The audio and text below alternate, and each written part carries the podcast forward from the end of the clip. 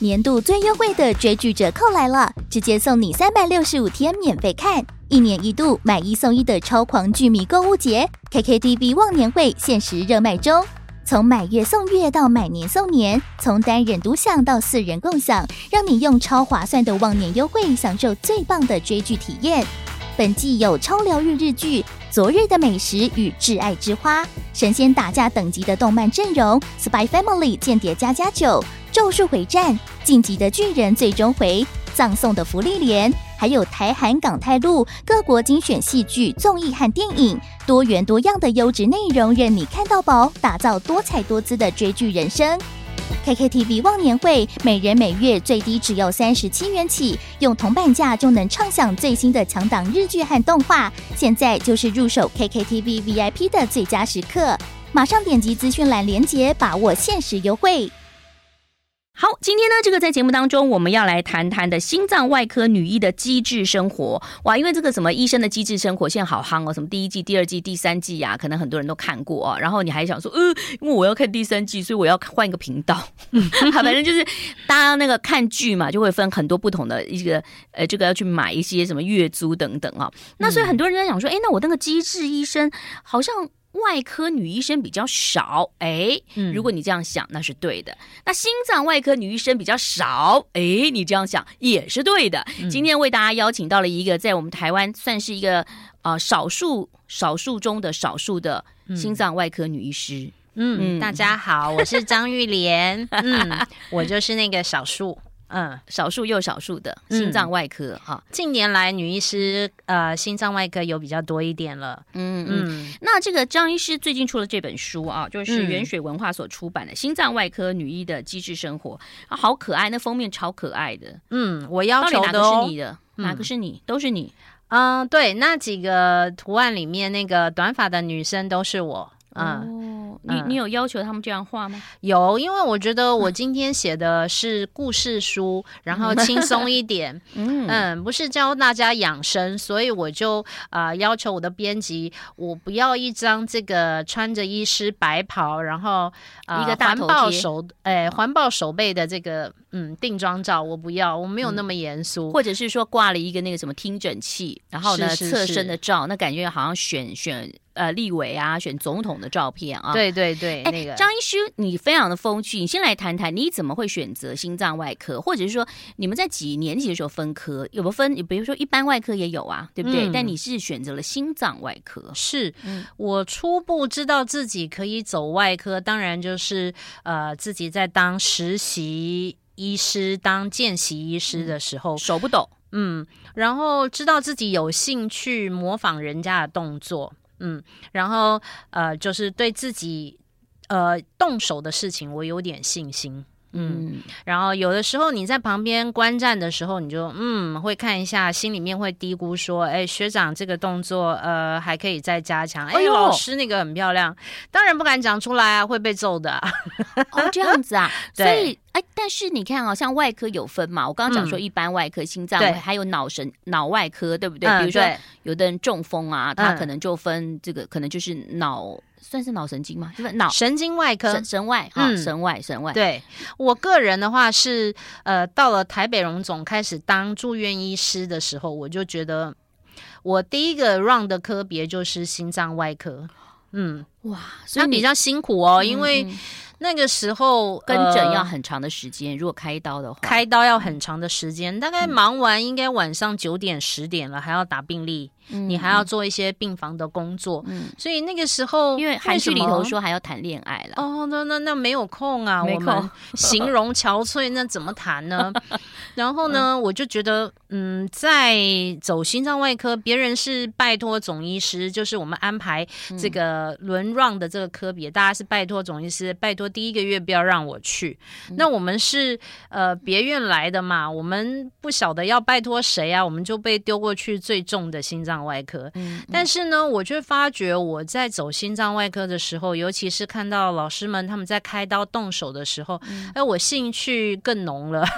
我好像没有，嗯，没有很累的感觉。就是说，比如说我隔天早上起床，嗯，我们可能跟诊到九呃九点十点开完刀，然后你再处理病房，再打病历，可能打到一两点。那一两点以后，台北荣总的电脑是关机的，他们要重整，哦、那你就只好回去睡觉。嗯嗯，然后六点多你要起来准备跟老师查房，但是你又发觉，哎，好像不是很累，哎、嗯，我好像很好奇那个昨天一起开刀的那个病人，呃、病人他的胸骨量怎么样？他的皮是我关的，嗯、所以那个时候 讲的好像皮是我关的啊，对对对，我会我会很急着去医院看他。老师开完刀之后，后面就会叫你们去缝。嘛，对对对，意思就是皮是你关的，就你对缝皮缝漂亮一点啊，对对对，那缝个拉链，而且那个拉链要漂亮点，越小越细越好哦，对啊，然后自己就发觉，哎，我怎么怎么好像不太会累啊？我别人都觉得哇，这个科好像被凹这样子，那我没有被凹的感觉，然后我还一去去了三个月。头三个月我就是做这个事情，所以你就喜欢了哦。嗯，嗯，自己发觉好像蛮有趣的，然后自己也喜欢。嗯、那你刚刚讲到那个，就是说心脏外科它要处理的事情，就是比如说我们所我自己手手，因为我爸爸开过嘛，就是可能就是要好像拿个电锯啊，比如说可能做一个绕道手术什么的，嗯、那也可以做不用电，也不用这样子剖开吧？还是说它大部分大部分都要剖？对，锯开啊，因为我们的心脏其实是在胸骨后面，嗯、那你就是必须要拿胸骨锯把它锯开，嗯、你才碰得到心脏。哦，那心脏修理心脏这个东西，其实它比较重要的是你要把它缝好，然后它的几何学啊，嗯、尤其是小孩子先天性心脏病，嗯、然后还有你的接的绕道手术那个血管，每一针要缝好，哦、那力量要均匀，然后不要漏血。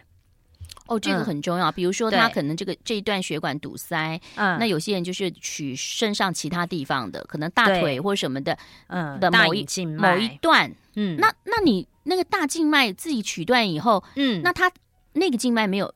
就没有用了吗？大腿的对，然后大家就会问我说可以这样子吗？嗯、呃，那那我们血液循环怎么办呢？嗯、那我就要先跟各位讲一下，我们哺乳类动物在四肢，你的静脉循环系统有两套，一套是浅层的，哦、一套是深层的。嗯、呃、所以你把浅层的静脉拿来做这个冠状动脉的这个绕道手术的材料，嗯、其实不会影响到你走路循环的。嗯，可以放心用。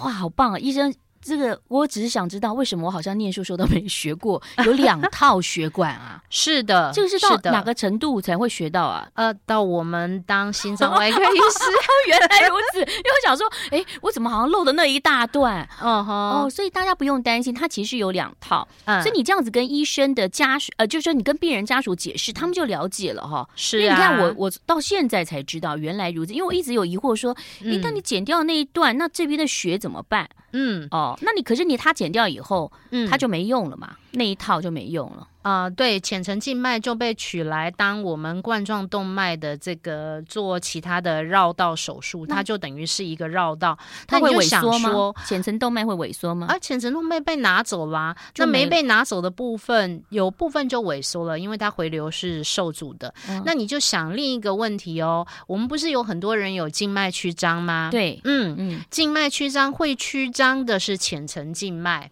嗯，那它是坏掉静脉，大家开完静脉曲张，把浅层静脉取掉以后，也不会不能走路啊。嗯，嗯，因为它还有一套，对，还有一套深部静脉还在。谢谢医生解惑，嗯、掌声鼓励，谢谢大家。那。但是这个真的就是一个高难度的啊，就是说你要把它剖开，嗯、然后你胸骨移开嘛。嗯，那我们在电视上看到很多心脏按摩的状况，但他现在有所谓的不停跳，对不对？对，所以呃，我不知道是接叶克膜还是什么，就是它可以让它呃，对，就是在心脏在跳的，你还是可以做手术，还是可以做绕道。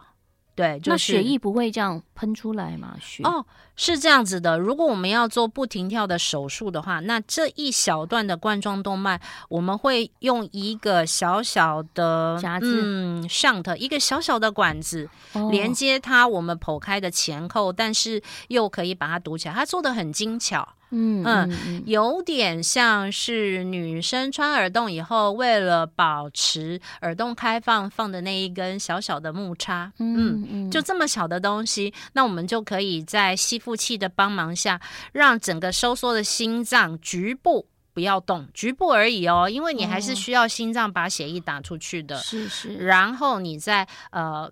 最主要主刀的人心情要很稳定，一针一针的把它把血管接上去。嗯嗯，有些小工具的。谢谢医生告诉我们这么专业的知识啊！哎，其实赵婷小姐很好学，我发觉。因为我要了解，但那我就想问你一个问题，嗯、待会儿我们就进歌了。嗯，你平常会缝衣服吗？缝的好吗？会啊，我妈妈的衣服，呃，衬衫是我做的。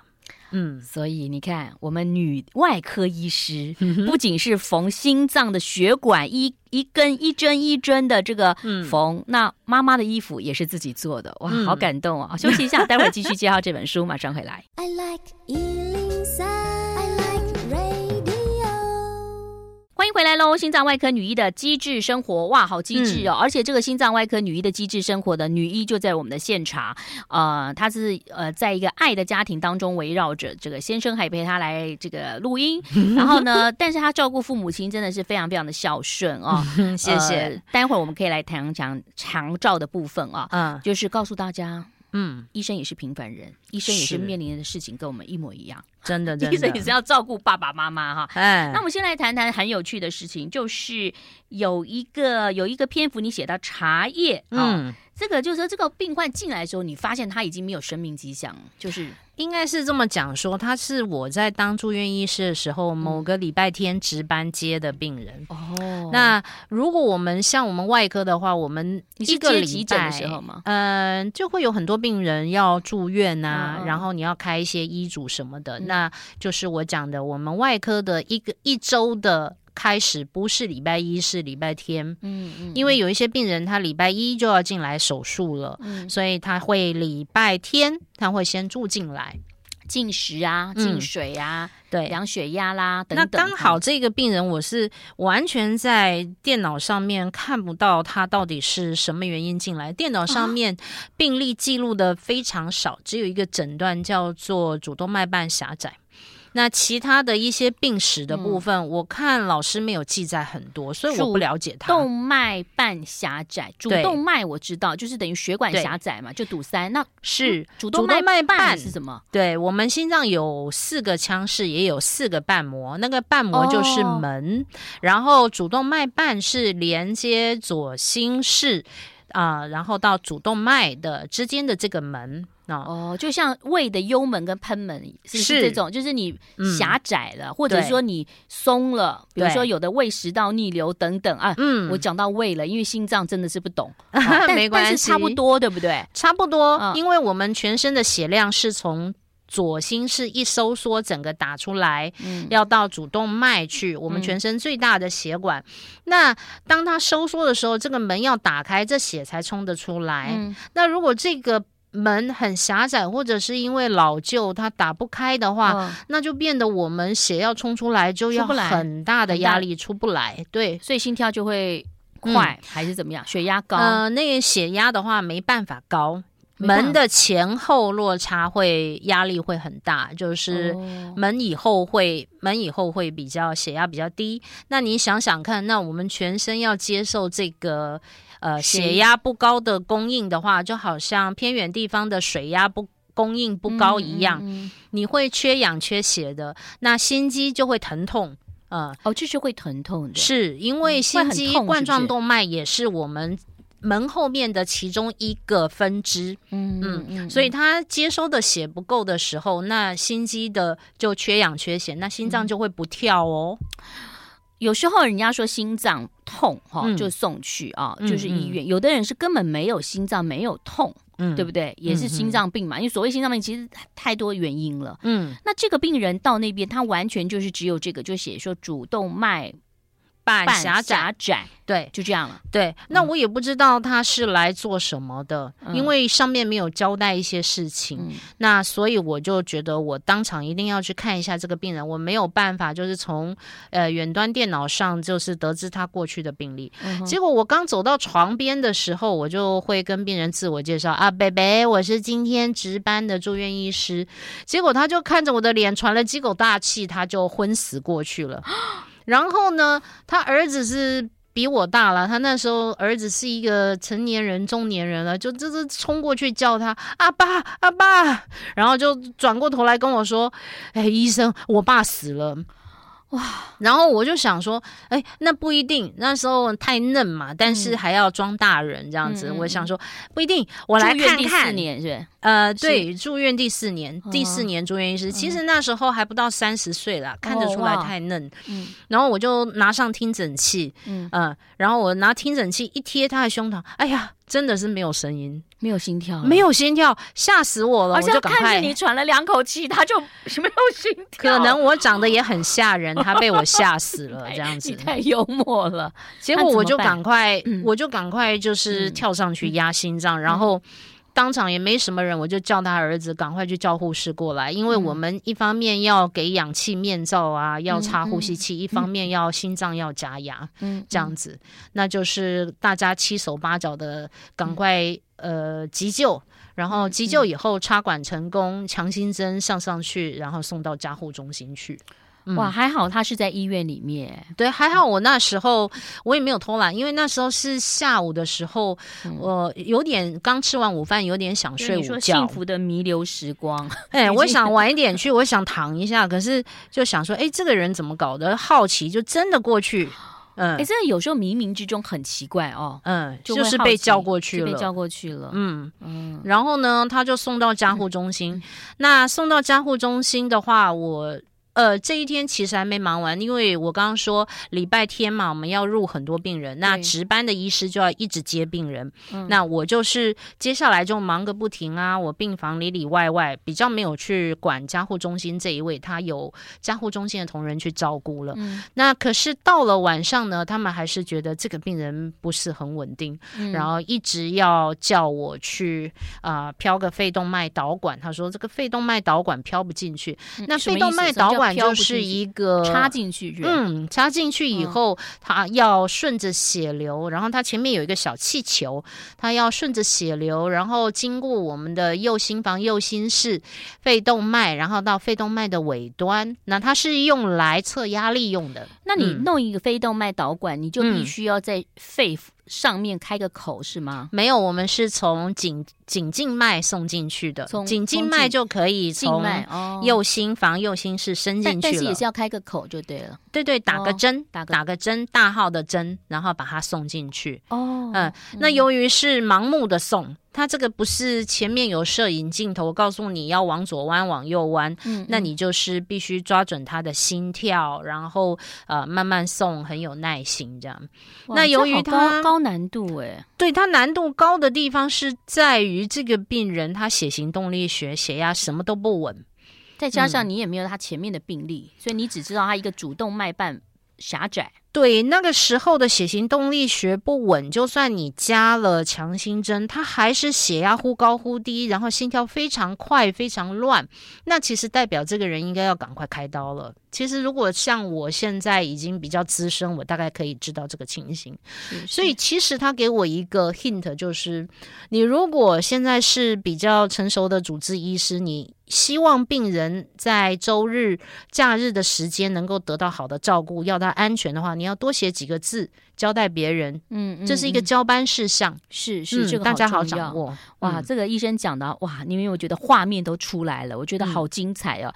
但这书上没有写到这么详细，可是书上有很多温馨的部分，还是要买书啊。休息一下，对，好，马上回来。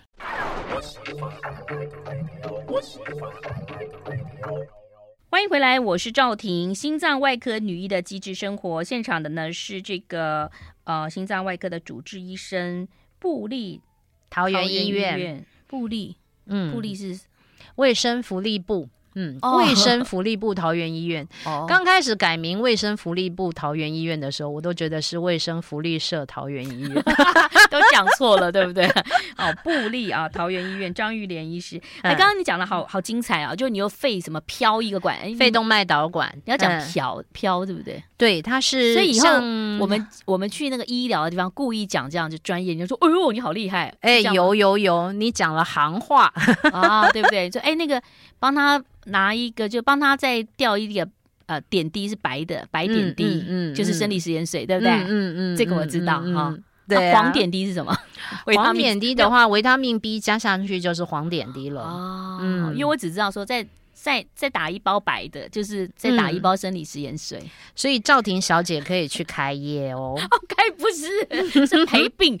陪病才了解的啦，是是是、哦、是是。好，那我们刚刚讲到，就是说你你这样给他做，你都不知道他是谁嘛？后来他、嗯、他有来找你呀、啊？哦，对啊，那一天晚上，哎，我真的是太急了，而且你们要知道，就是说，呃，病人在急的时候，脸色呃不舒，人不舒服，脸色难看，然后插一根呼吸器的管子，那跟他正常健康能够微笑的时候，那个长相是差很多的。是是，哎，我完全。急着救他，我记不得这个人是谁，长而且不知道他长什么样。而且那天晚上我很困，嗯、我记得我好累哦。然后那个护士小姐还叫我要去飘那个两三点了，要说这个飘不到位置，那个数字又没有显示出来。我刚刚讲那一根肺动脉导管，嗯，嗯，然后呢，我就过去，我我是撑着自己的身体过去，然后。好困哦，那时候弄了半天也是弄不进去，呃，然后我就不经意的跟那护士小姐说：“我好累哦。”然后他们以为我在抱怨，就很冷的跟我说：“我也是这样子。” 我就不敢讲话。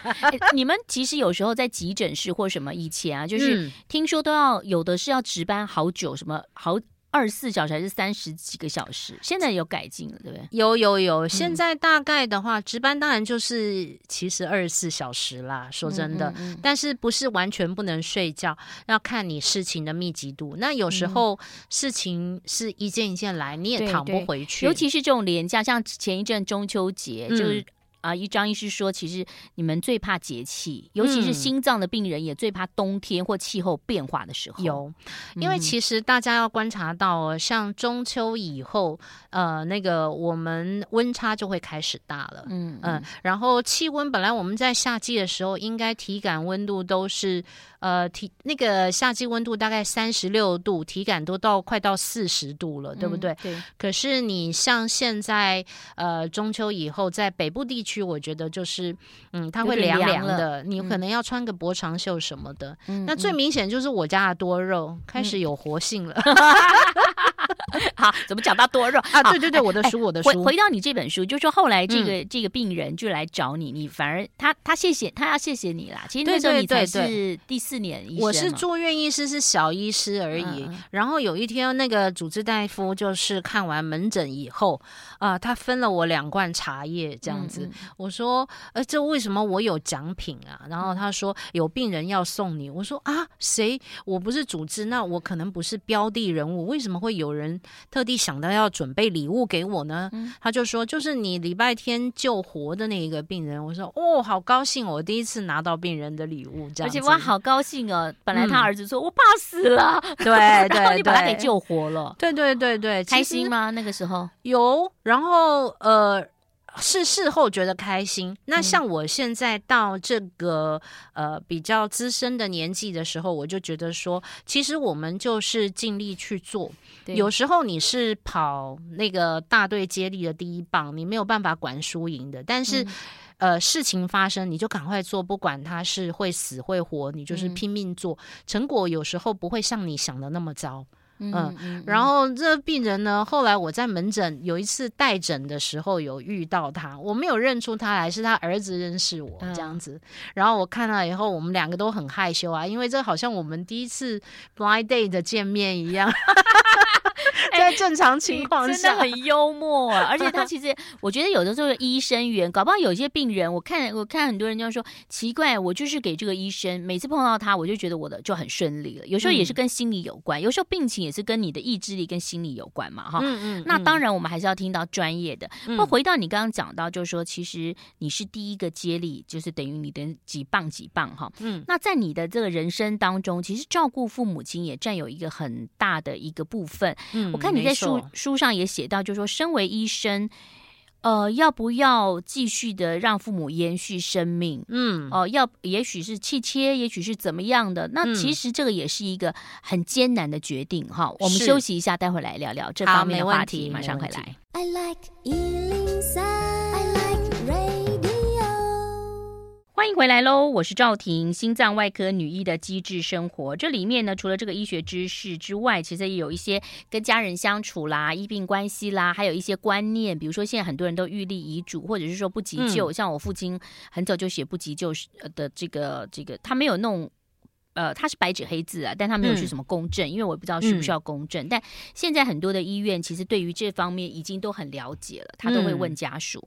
啊、回，回到了照顾父母亲这个一个状况啊，嗯、其实其实您想跟大家谈的，就是说，其实因为现在有高龄化社会，所以有些父母亲可能会有帕金森氏症啊、失智症啊，嗯，等等。好，嗯、那。你自己在家里头也有发生这样的事情？有啊，嗯，而且像我爸爸开始失智失能的时候，嗯、大家不要以为失智就是只有失去记忆这一件事情，他还有认知功能下降，还有体力的下降。嗯，嗯，他自己原本能做的事情，那变得做的不好了，比如说洗脸洗不干净啦，嗯、那个眼角还会有眼屎啊，这些事情。嗯，嗯其实我们如果做子女的，除了在外打拼以外，常回家的话，嗯、你可以发现这些改变。那像我爸爸一开始是走路不稳。但是走路不稳，他以为是老了，可是我没有、嗯、呃常回家，没有发现，那反而是邻居说张波波，为什么你开始以前走路很敏捷，嗯、现在不稳？走路不稳可能是失智，也可能是那个我上听到他们讲中风了，中风，还有那个水脑水呃脑部的水太多，是不是？对，脑部积水。积水。那像走路不稳，我爸爸的部分就是因为有心律不整的关系，所以他有散在性的中风，那这个我是觉得非常扼腕。嗯、我自己是心脏科的医生，嗯、我居然没有发觉他有心律不整。我我想请教你，就是说。嗯他有心律不整，然后因为这样，所以他有那个散散在性的中风，散在性的中风，就是他的脑部有可能有一块一块都曾经有小中风，小中风没发现，对不对？对，大脑、小脑都有。那那如果说已经有了散在性的中风，嗯，它是不可逆的，对不对？对，不不可逆，不他没有办法去用开刀去把它，或者说疏通，嗯，呃，呃，没办法吗？没办法做到啦。那是、嗯、呃，分布是很广的，你不可能一个一个把它切出来挖出来，嗯、这不是在挖西瓜籽啊。所以有时候医生在拍，就是说，哎，他脑部可能都有、嗯、呃，可能有小中风的痕迹，或拍得到会变白色，是不是？尤其是核磁共振。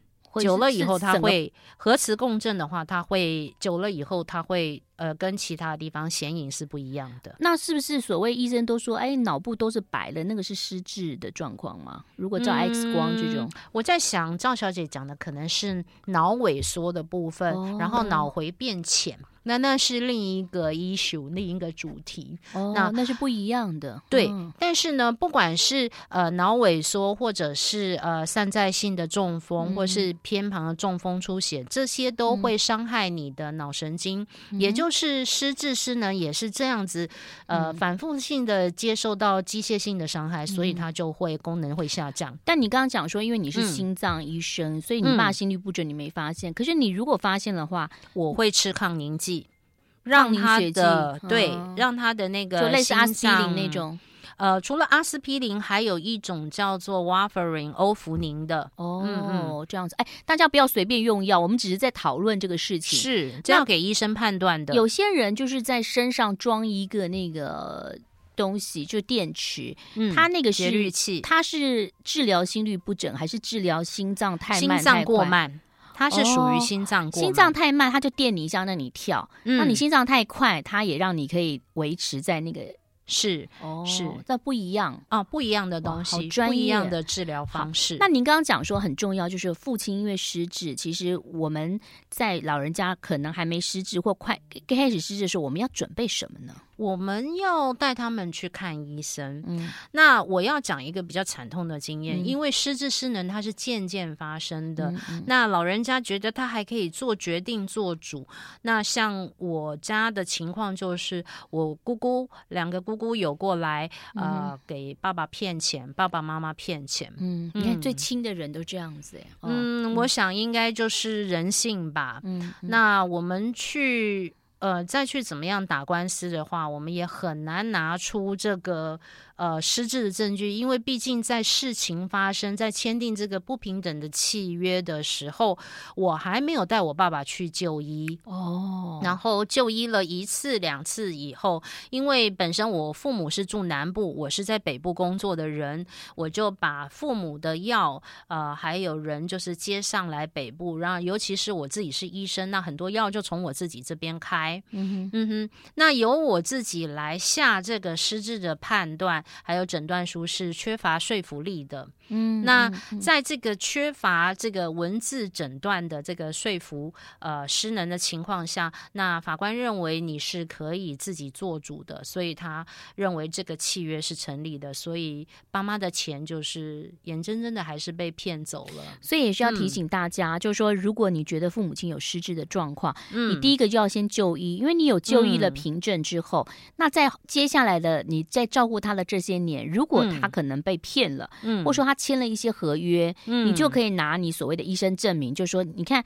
我民国，比如说一百年已经带他去就诊了，他一百零三年签了一个什么？嗯、那这个表示他他等于是没有行为是无效的哦。嗯，这是一个保护他、保护你的家的动作。那另一个意义是让他提早开始治疗，因为我们知道失智症的药有时候要、嗯、呃早点及时介入，它对你还有存在功能的脑细胞是有有帮助的。是，所以这都是我们家比较惨痛的经验。嗯，好，嗯、那在这个。里头都有很多的这个照顾的状况啊，跟大家分享。嗯、那同时呢，这个因为呃张医师的内容书的内容太精彩了，所以我、欸、我希望大家好好看一看。对，我们其实都是我的人生经验。是我们除了这本 书要介绍之外，下一次我们还是再约你再来聊一聊，好不好？好啊，好谢谢，太好了。再次谢谢张玉莲医师，谢谢，拜拜，大家再见。